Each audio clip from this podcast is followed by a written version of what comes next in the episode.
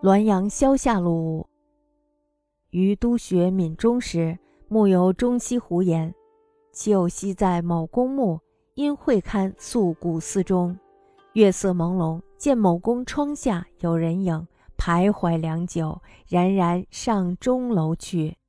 心知为鬼魅，然素有胆，竟蹑往寻之。至则楼门锁闭，楼上似有二人语。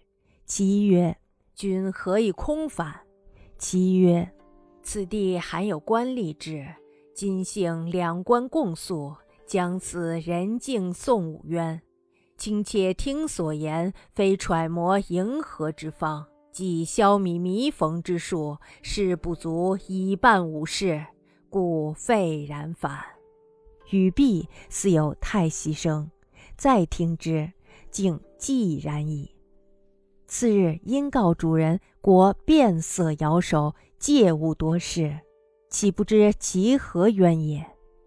余谓此君友有贤遇主人，故造私言，形容取巧于曲臂，为鬼揶揄耳。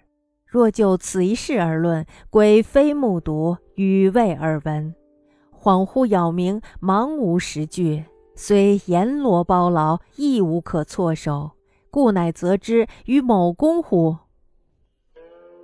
我提督学政时，师爷中心胡说，他的一个朋友呢，过去在某公的幕府里，因为会同查勘，住在了一处古庙里。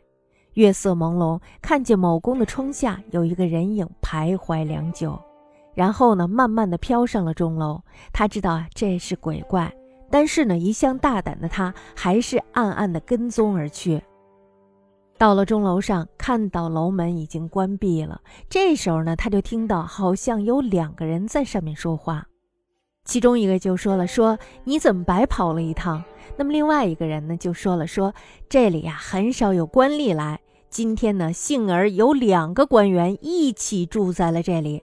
本来呀打算夜深人静的时候去倾诉我的冤情，可是呢刚才我偷听了他们说话。”不是揣摩迎合上司的方法，就是商量着如何消除、填补、设法掩盖。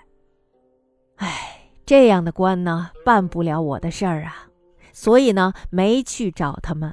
听完以后呢，好像叹息了一声，就再也没了声音。第二天呢，这位朋友暗中告诉某公，某公是果然变了脸色，直摇手，告诫他说：“不要多事儿。”至今呢，不知道到底是什么样的冤情。我认为啊，这两位朋友可能是怀恨于他的主人，所以编造出了这番话，形容某公巧于趋吉避祸，被鬼嘲弄。如果说呢，就这件事而论，鬼不是亲眼所见，话不是亲耳所听，朦胧恍惚，茫茫然没有确定的证据。那么，即使是阎罗王包龙图，也没有办法着手办理，怎么能责备某公呢？我觉得这个故事挺有意思。整一部的《阅微草堂笔记》其实都是这个借鬼而言他，是吧？那么，所以呢，纪晓岚太太说了，说即使是阎罗王包龙图，也没有办法着手处理。为什么？因为没有证据啊，是吧？所以说呢，这说出来的话只能给人的思想加以负担。